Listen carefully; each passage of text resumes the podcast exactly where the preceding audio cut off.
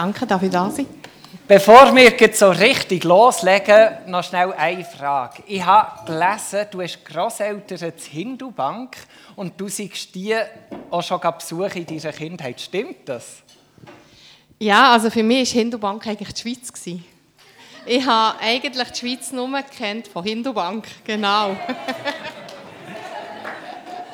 Wir sind ja sehr bekannt natürlich als eine sehr ähm, weltoffene, weltverbundene Handelsstadt, genau. Ja, das ist schön, ähm, da zu merken, dass irgendwo schon eine Verbindung da ist. Du bist aber im Libanon aufgewachsen. Deine Erinnerung setzt etwa im Alter von drei Jahren ein. Was ist das für ein Klima? Wie bist du aufgewachsen? Ähm, das Klima. Ja, also ich bin eigentlich in sehr unstabilen Verhältnissen aufgewachsen, so kann man das sagen. Es war äh, sehr viel Unruhe in meinem Leben, gewesen, auf einem Weg, äh, sicher bedingt durch das, dass meine Mutter alleinziehende Muslima war.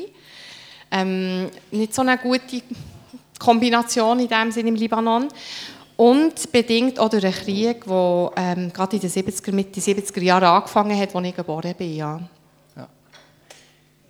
Wie muss man sich das vorstellen? Also, ich habe es bei der Einleitung auch schon gesagt, du hast Angriffen erlebt. Wie war das für dich als Kind?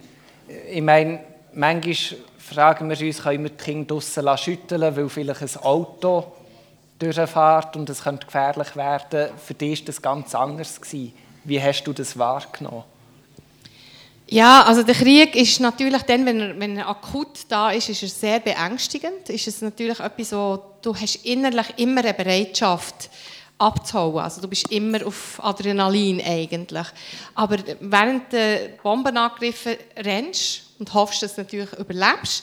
Bei uns ist es auch noch so, im islamischen Gebiet hat es keine Bunker gehabt, es hat keine Sirenen gehabt. Also das heisst, Alarm geschlagen hat es erst, wenn die erste Bombe ist gelandet in dem Sinne. Oder wenn man eine Rakete hat gehört pfeifen.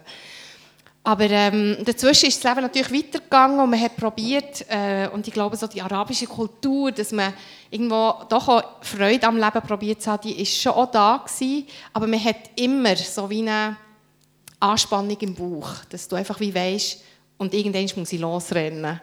Und das andere ist sicher auch, dass man immer bereit ist, Tschüss zu sagen, für immer, in dem Sinn. Also wenn man aus dem Haus gegangen ist, hat man nicht gewusst, ob man sich wieder sieht am Abend oder nicht. Das ist ähm, sicher etwas, das der Krieg sehr prägend hinterlassen hat. Ja.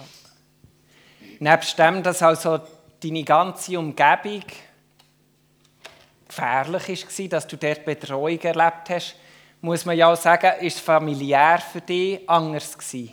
Wenn wir Bild 2 dürfen sehen, du bist praktisch ohne Vater aufgewachsen, hast keine Geschwister, Du hast deine Mutter, die wir hier einblendet, gesehen.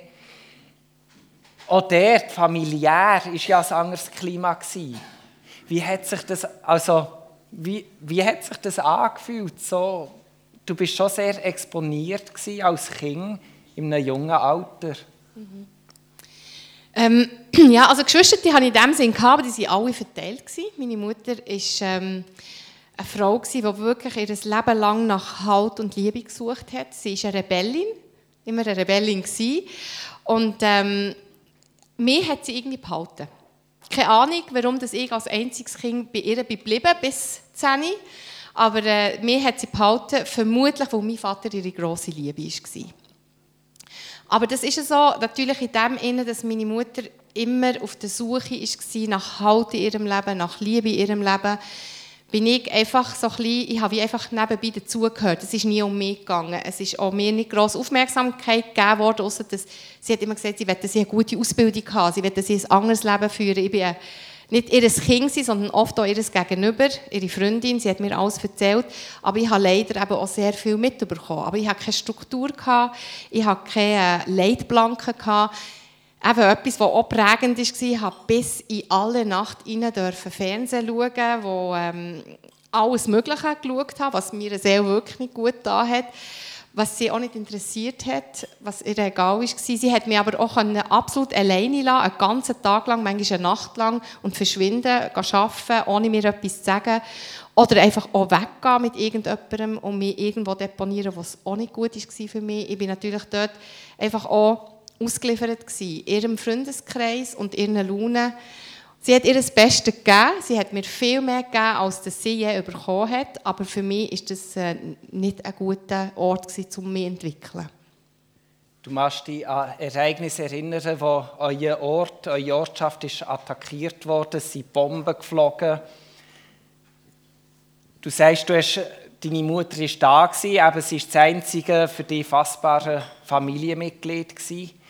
Hat es so Situationen gegeben, wo die äußeren Angriffe sind und du hast den Schutz gebraucht vor der Familie von deiner Mutter und du hast die Nähe nicht erlebt? Ähm, ja, ich glaube, wenn der wirklich so ähm, auf die eingeschossen worden ist, dann ist, glaube da, da wird er, glaube auch als Kind wie bewusst, dass das die Mutter nicht kann geben kann, diesen Schutz. Also da, diesen Schutz habe ich, glaube nie von ihr erwartet. Es ist, glaube mehr so der Rahmen, dass sie halt wie Übergriffe habe erlebt, wo, wo sie einfach wie nicht gesehen hat oder bewusst sogar auch Sachen gemacht hat, wo ähm, absolut keine Mutter würde machen, weil sie nicht so weit gedacht hat.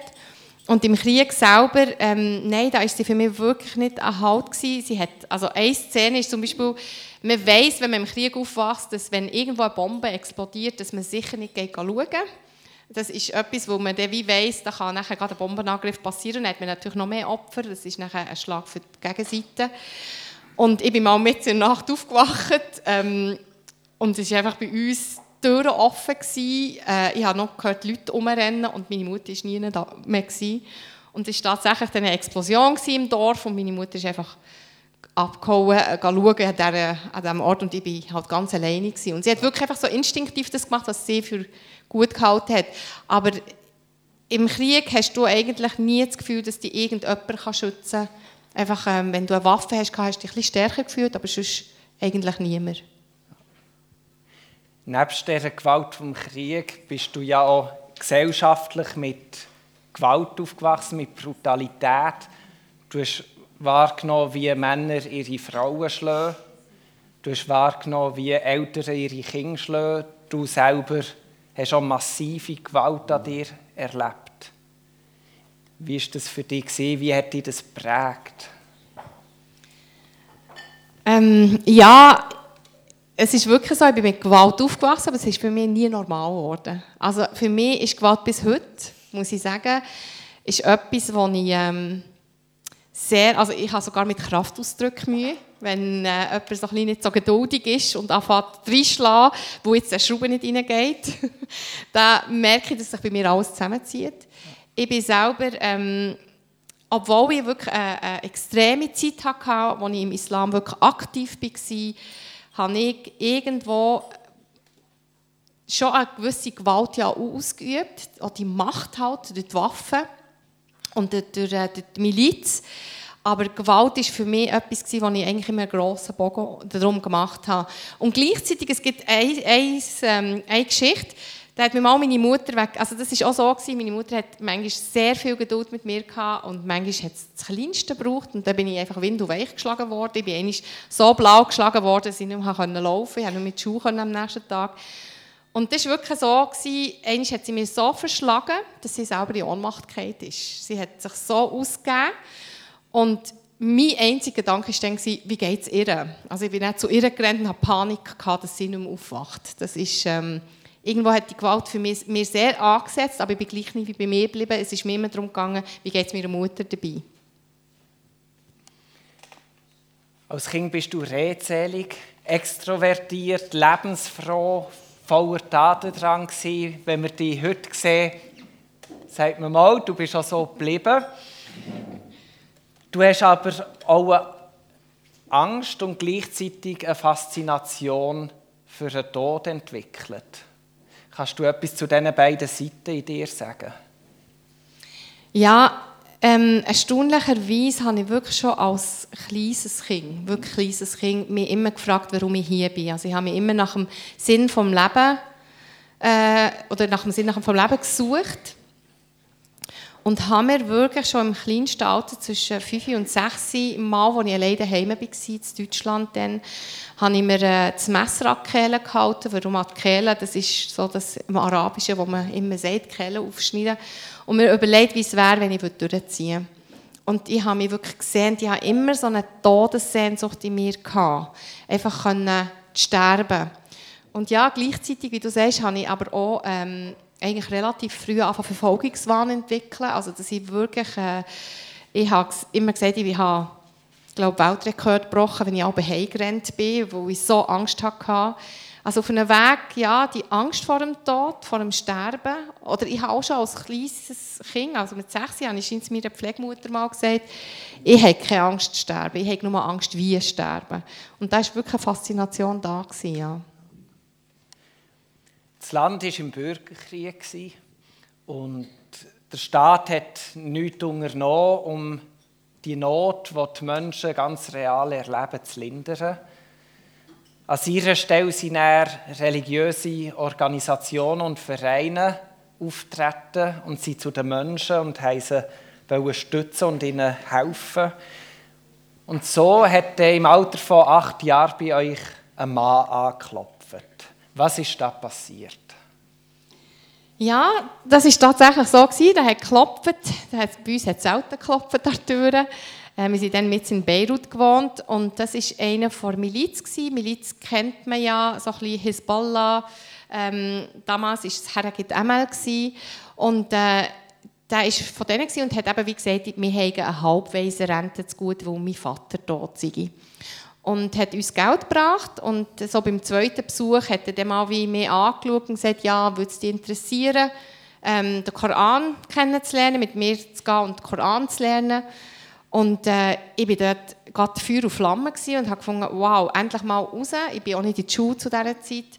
Ähm, aber auch gesehen zu werden von jemandem, der für mich gerade wie eine Vaterfigur hätte können sein Und äh, da bin ich wirklich ähm, total fasziniert von dieser Anfrage und habe mich voll auf das eingeladen.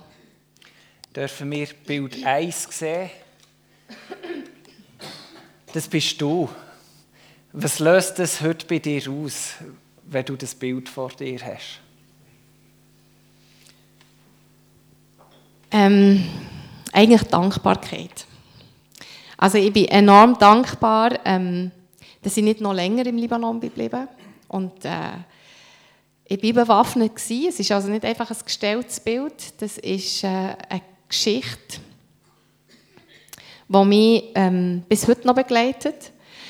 Ähm, das war dann ein Fest, gewesen, ein Muslim, muslimisches Fest. Und äh, ich war am Checkpoint mit der Miliz. Ich war übrigens die einzige Frau, gewesen, die an der Front war.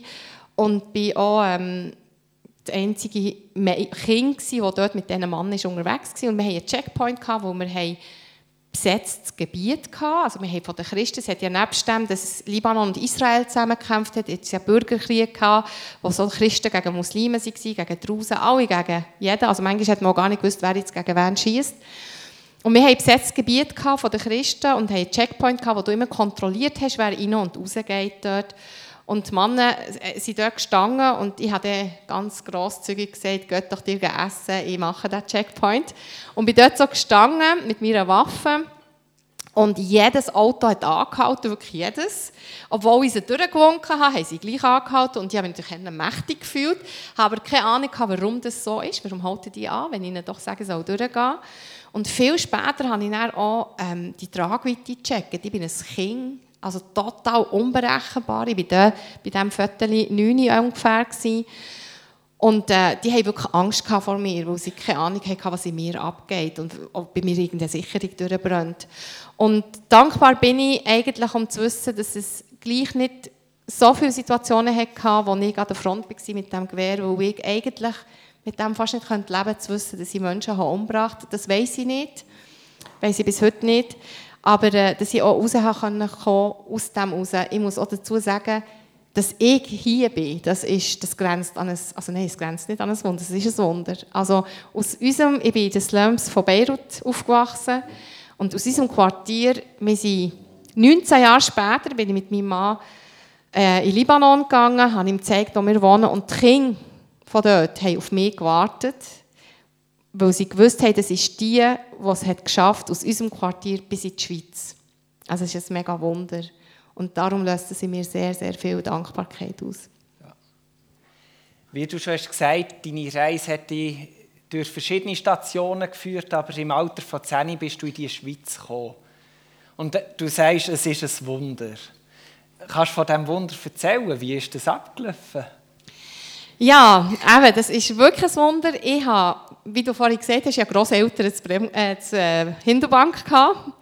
Und zwar, warum habe ich Grosseltern in Hinterbank gehabt? Ich bin mit meiner Mutter ähm, Mitte 70er, Ende 70er auf Deutschland geflüchtet. Und dort haben wir eine Schweizer Familie kennengelernt. Schon nur, wie wir die Schweizer Familie kennengelernt ist eigentlich ein Wunder. Und ähm, ich habe nachher auch dort, die haben das eben auch gemerkt, dass ich viel alleine bin. Sie haben ihre Gemeinde ähm, in dieser Straße, wo ich gewohnt habe, und haben mich oft alleine auf dem Finstersims gesehen hocken. Ich habe meine Lieder gereimt, dass ich jetzt alleine hocke und ein armes Kind bin. Und haben wirklich auch ähm, ein Herz für mich bekommen. Und so durfte ich in Deutschland, in der Zeit, wo wir in Deutschland gelebt haben, bei ihnen als Flecking sein. Und darum bin ich eben auch mit dieser Schweizer Familie auf Hindubank in die Ferien gekommen. In das Waldheim, wirklich dahinter. Und ähm, ja, als ich nachher, wir sind dann wieder ausgewiesen worden von Deutschland in Libanon. Es hat im Libanon sei es jetzt wieder ruhig, wir können jetzt wieder dorthin zurück. Ist es ja dann nicht gewesen, aber wir sind ausgewiesen worden, ich bin zurück in Libanon. Und die Familie, die hat wirklich drei Jahre lang kein Lebenszeichen von mir gehabt. Also die haben nie gewusst, wo ich bin, wie es mir geht. Aber sie haben wirklich jeden Abend haben die Kinder für mich gebetet. Und wir waren verschollen im Libanon. Wir hatten auch keine Adresse. Und ich bin abgedriftet immer mehr in die äh, Miliz, immer mehr in die Sinnlosigkeit eigentlich vom Islam. Und meine Mutter hat dann wie gemerkt, also ich bin ja auch zweimal von daheim abgehauen, meine Mutter hat gar nicht nach muslimischem Gesetz gelebt. Wir sind so weit gegangen, dass wir wirklich meine Mutter umbringen weil sie eben nicht so gelebt hat nach unseren Vorstellungen. Und als sie gemerkt hat, dass das ihr entgleitet und sie auch wirklich so auf ihrem Herzen hatte, dass ich eine Ausbildung mache, hat sie wieder Kontakt aufgenommen mit dieser Familie in Deutschland. Nur waren die in der Schweiz jetzt und nicht mehr in Deutschland. Und jetzt sind sie einfach ein halbes Jahr haben sie die Post nachschicken und jetzt müsste man sich das so vorstellen, drei Jahre nichts hören von jemandem, dann zügelt man in die Schweiz, ein halbes Jahr lässt man die Post nachschicken und in diesem halben Jahr reagiert meine Mutter und meldet sich bei ihnen. Also das ist für mich wirklich ein Wunder. Und wenn ich, auch wenn ich würde Gott zu verleugnen, also bei dem kann ich einfach gar nicht mehr, weil das kann man nicht produzieren. Und dank dem haben sie die Post bekommen hier in der Schweiz und in dem ist gestanden, hey, könnt ihr schauen, dass wir wieder auf Deutschland können und wenn nicht wir beide, dann wenigstens Florida. Und sie haben gesagt, sie sind jetzt in der Schweiz und schauen, dass ich kommen kann und das haben sie dann auch gemacht. Das war für dich eine riesige Wende. Nicht die einzige Wende. Du hast im Alter von 13 hast du dein Leben Gott anvertraut. Wie ist das gewesen? Muss man sich das so vorstellen? Im Libanon bist du Muslima geworden und jetzt bist du halt in der Schweiz und da hast halt dein Leben Gott anvertraut. Was ist da bei dir passiert? Du bist ja dann gleich auch älter gewesen, hast sicher auch nach allem Erleben kritischer hinterfragt. Wie ist Gott dir begegnet? Ja, ich glaube, ich war schon immer ein Kind, das nicht einfach mitgelaufen ist, sondern sich wirklich auch viel überlegt hat. Und das ist genau meine Überlegung, als ich in die Schweiz kam, dass ich gesagt habe, ich, ich gehe nicht also von einer Religion in die nächste. Ich wollte einfach schauen, ob das Hängen auf Füße hat. Obwohl ich den Gott ja auch schon kennt habe. Also ich habe ja ähm, wirklich äh, den Gott in, in meinem Hinterkopf gehabt, während dem ganzen geschehen auch im Islam. Das ist ja, der Jesus ist ja irgendwo präsent gewesen. Aber ich bin in die Schweiz gekommen und habe einfach mal die Christen beobachtet, mit denen, die ich zusammengelebt habe. Und äh, ich bin in eine Pfarrersfamilie gekommen, eine Predigersfamilie. Und was mich wirklich beeindruckt hat, ist das, was sie gesagt haben, dass sie das auch gehalten haben. Das ist für mich extrem eindrücklich gewesen. Aber ich war halt gleich immer noch auf der Suche und ähm, habe ein Buch, also wir haben die Werte beim Lesen immer, in unserer Familie hat man gelesen. Und ich habe mal ein Buch von Johnny Erickson gelesen und deren ihre Lebensgeschichte hat mich sehr berührt, wo sie ja durch einen Unfall ähm, gelähmt war. Und die hat sich immer so in eine Traumwelt verdrückt. Und plötzlich habe ich wie gemerkt, ah, das mache ich auch. Ich gehe immer ganz gerne ins Bett, so früh wie möglich, damit ich mich an meine Traumwelt verziehen kann und einfach nebst meiner Realität leben, wo ich nicht in Schlag komme mit der Realität. Und das hat mich so berührt, dass Gott die Johnny hat aus dieser Traumwelt herausholen und ihrem Leben einen Sinn geben, obwohl sie im Rollstuhl ist. Und hat das Gefühl gehabt, vielleicht gibt es für mich auch Hoffnung. Und als ich das Buch gelesen habe, bin ich dann wirklich zu meinem Pflegevater gegangen und habe gesagt, ich will mein Leben Gott übergeben. Und das war auch der erste Schritt, die richtige Richtung. Aber es ist nicht in dem Sinne bilderbuchmässig weitergegangen, sondern ich habe ja immer noch nicht verstanden mit all dem Trauma, das ich erlebt habe, mit all diesen falschen ähm, Zeugnissen über den Gott, den ich gelernt habe, dass ich wirklich verstehe, wer er ist. Aber es war der erste Schritt in ein Du, in eine, in eine Beziehung von jemandem, der neben mir ist. Ich lese auch gerne, schaue auch gerne Filme. Und dort, die Handlung ist ja meistens so, etwas Dramatisches passiert und dann, dann kommt die Wende und alles ist gut. Aber jetzt hast du dich ja bekehrt mit 13. Mit 17 hast du die grossen Traum erfüllen. Du hast die Prüfung bestanden, für Krankenschwester zu werden. Ist das so ein bisschen die Zielgerade wo der Roman oder die, der Film endet und der Abspann kommt und alles ist gut gewesen? Ja, nein, eben gar nicht. Da bringst du das schon auf den Punkt. Ähm, ich hatte so viele Stationen in meinem Leben und habe sie heute noch, wirklich.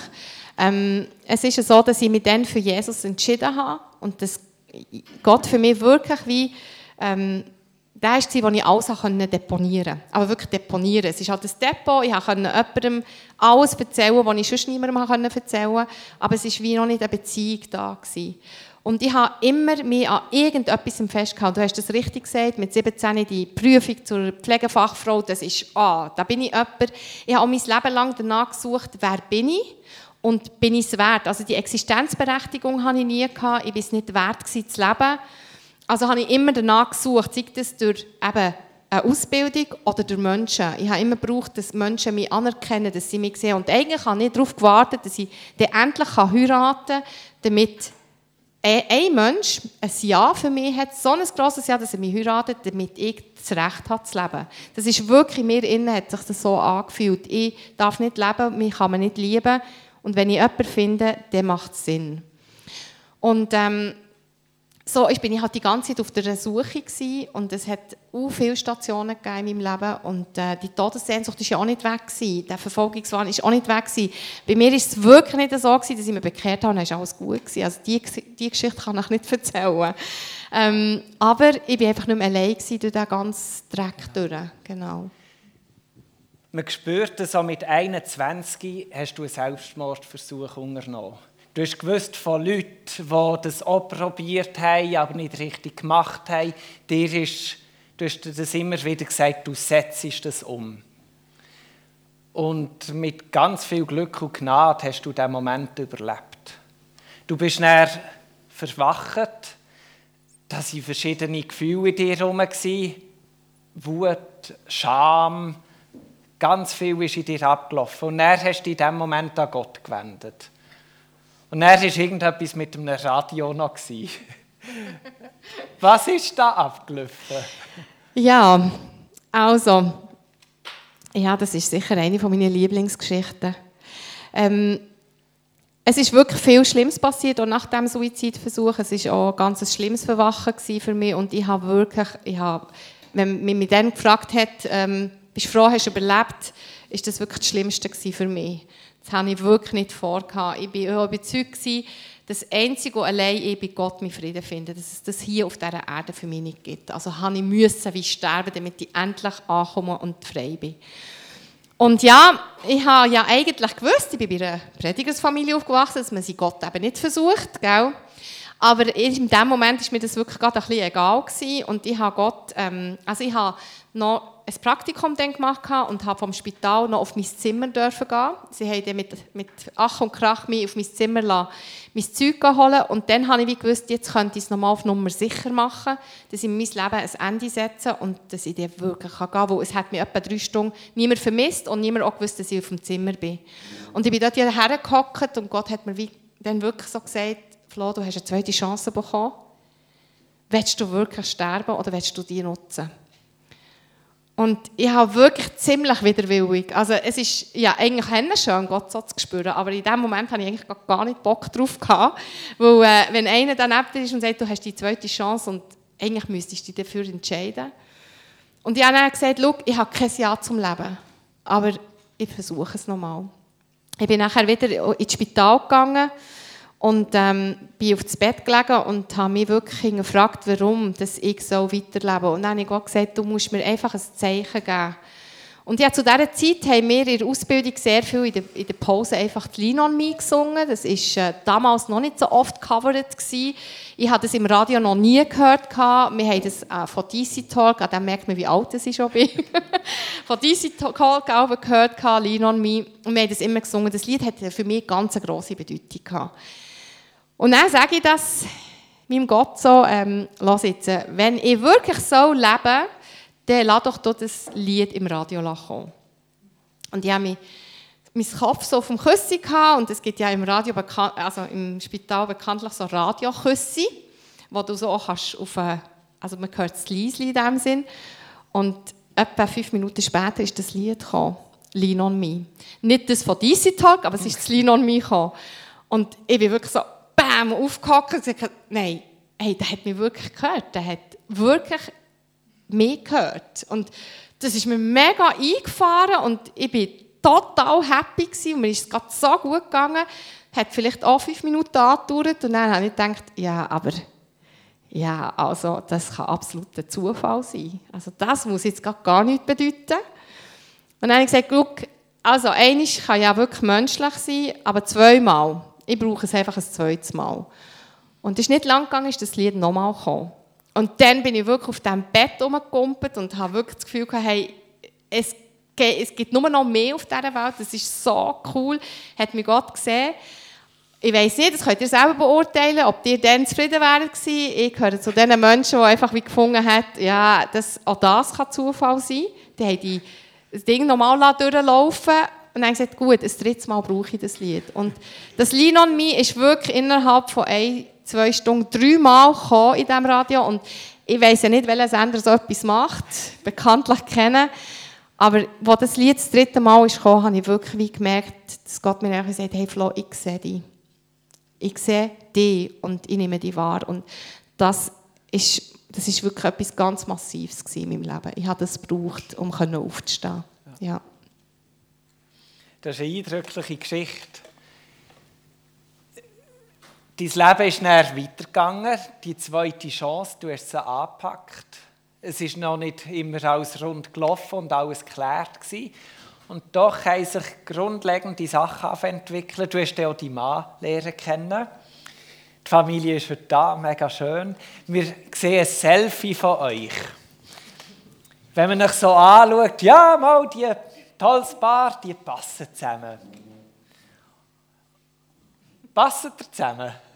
die Tochter ist am Lachen. Ähm, doch, doch, wir passen zusammen. Also der Krieg ist für mich wirklich das Geschenk in meinem Leben. Aber für das habe ich wirklich zuerst verstehen, dass ähm, dass ich wirklich wert bin und dass ich geliebt bin vom Einzigen, was eigentlich auch Sinn macht, dass du ihn neben dir hast. Und erst, als ich wirklich erkannt habe, dass ich gewollt, geliebt und etwas wert bin und dass Jesus wirklich genug ist, und das war ein langer Weg bis dorthin, ähm, hat es bei mir auch Sinn gemacht mit dem Krieg. Und vorher hat es nicht funktioniert, muss ich ganz ehrlich zugeben. Ja. Dann hat es eine spannende Entwicklung gegeben. Gregor, deine Vorstellung war ein Einfamilienhaus, zwei Kinder, zwei Katzen. Wenn wir das nächste Bild anschauen, sehen wir, da ist eine Tochter. Was ist mit dem Leben passiert?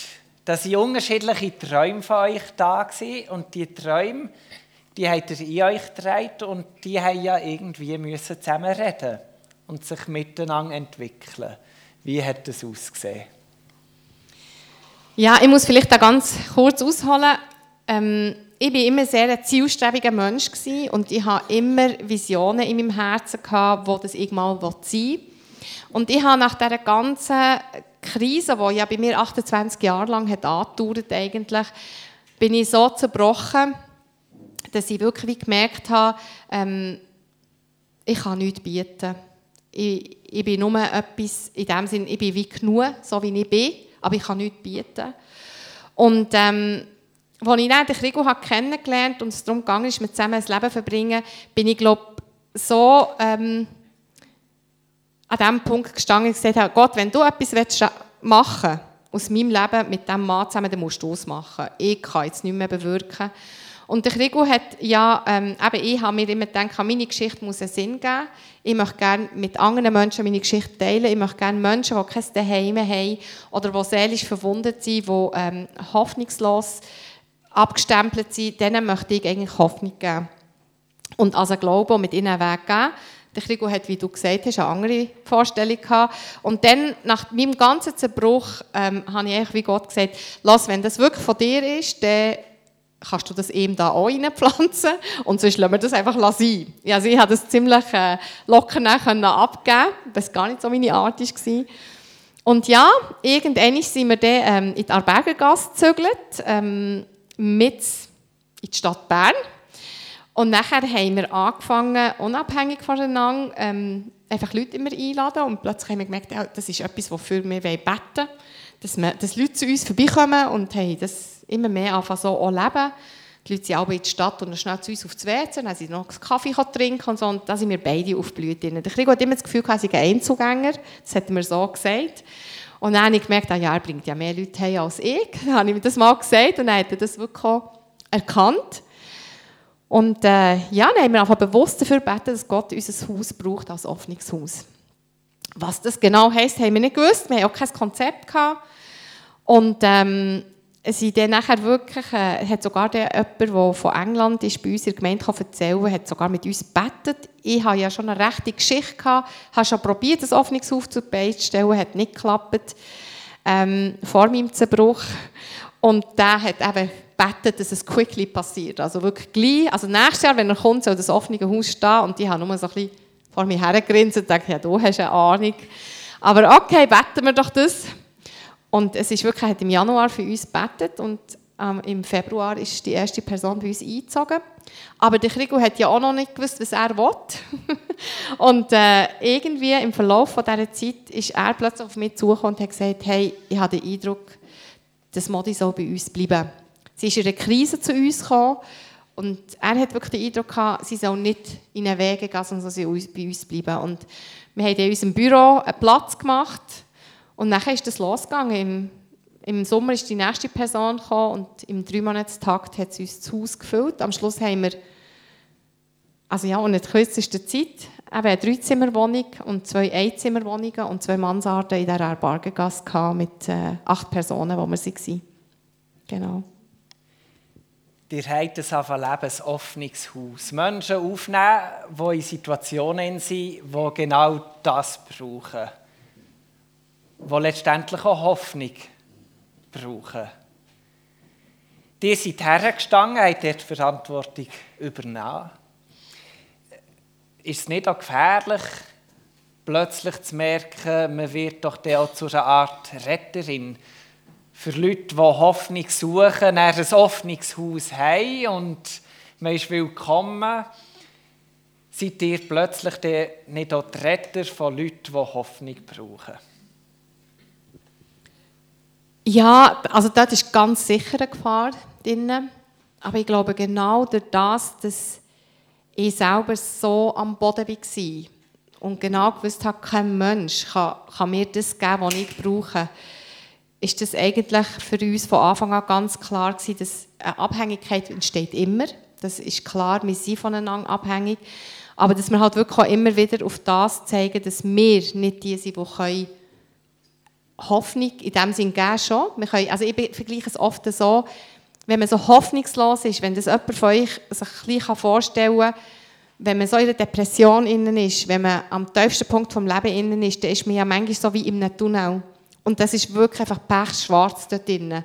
Und das ist nicht so, wie wenn man beim Autofahren hat, irgendwie Licht, Lichtscheinwerfer hat oder dass man auch nachher sieht, jetzt wird es Licht, sondern es ist einfach stockdunkel. Und ich habe einfach auch gesagt, schau, ähm, du kannst wie wissen, ich komme nebst dem Tunnel mit, ich bin nicht mit dir in diesem Tunnel inne, ich laufe neben dir her, aber du musst deinen Weg halt gehen. Und Menschen, die halt mit Jesus unterwegs waren, habe ich ganz klar auch sagen, dass dort so viel Hoffnung besteht, mit ihm den Weg zu gehen, dass er uns nicht alleine lässt. Und einfach wie zu wissen, wir sind da als Begleiter, mehr nicht. Bei uns kannst du nicht dein Leben in den Griff bekommen. Und das war auch etwas, äh, wo wir auch immer wieder gemerkt haben, für gewisse Leute ist das auch zu wenig Abhängigkeit gewesen. Viele Menschen suchen, wie ich ja auch habe gesucht, eine Abhängigkeit zu anderen Menschen, damit sie sich geliebt fühlen, spüren, dass sie dürfen da sein Und wenn wir das wie zu wenig geboten haben, dann sind sie manchmal auch, oder meistens sind sie auch, haben sie abgebrochen und sind gegangen, wo sie in eine Beziehung gehen können, wo sie wirklich Abhängigkeit können leben Aber das ist für uns eigentlich etwas vom Wichtigsten, dass wir sind einfach Begleiter. Aber wir sind nicht die, die etwas bewirken. Wie erlebst du Gott in diesem ganzen Sinn? Bei dir ist ja Gott mit dem Lean on Me Erlebnis, das ist ja ein sehr physisches Bild. Wie erlebst du Gottes Wirken, Gottes stiftende Hoffnung in eurem offenen Haus?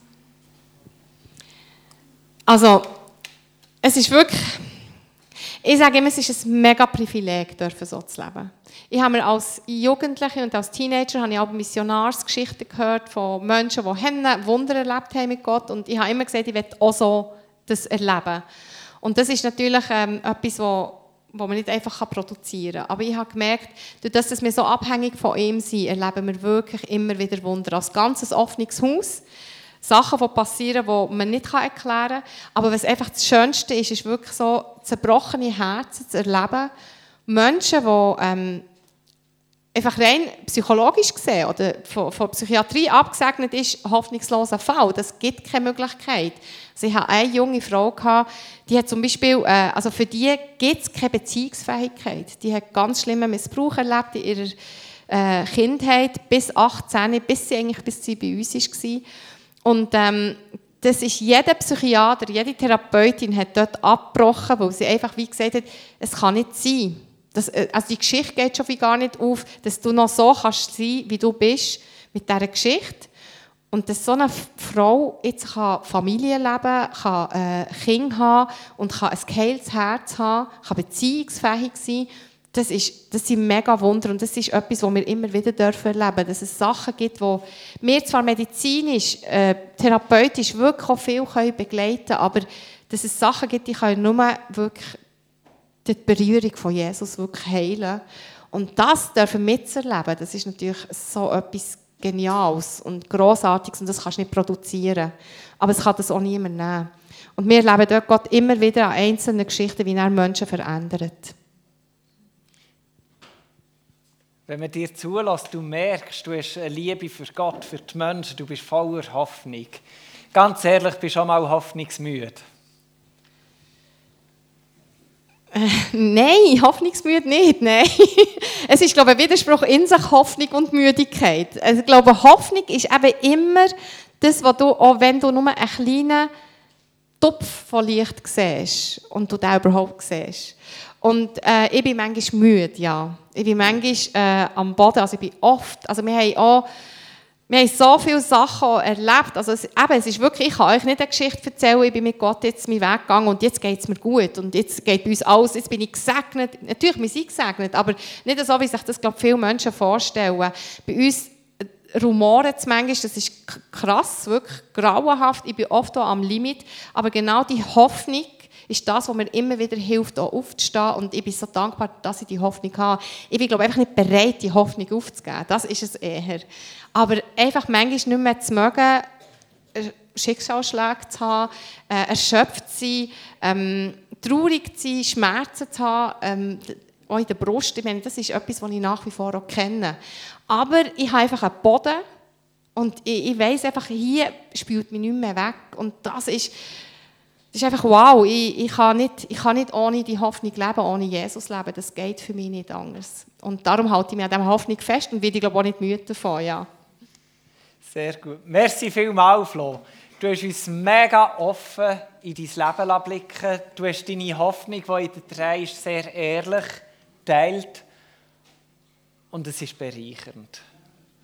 Und zum einen ist es hoffnungsstiftend zu sehen, was Gott an dir und mit dir da hat und tut. Und gleichzeitig auch von dir zu hören, was Hoffnung für dich ist, welchen Stellenwert das sie im Leben hat. Da dürfen wir sehr, sehr vieles mitnehmen. Vielen herzlichen Dank.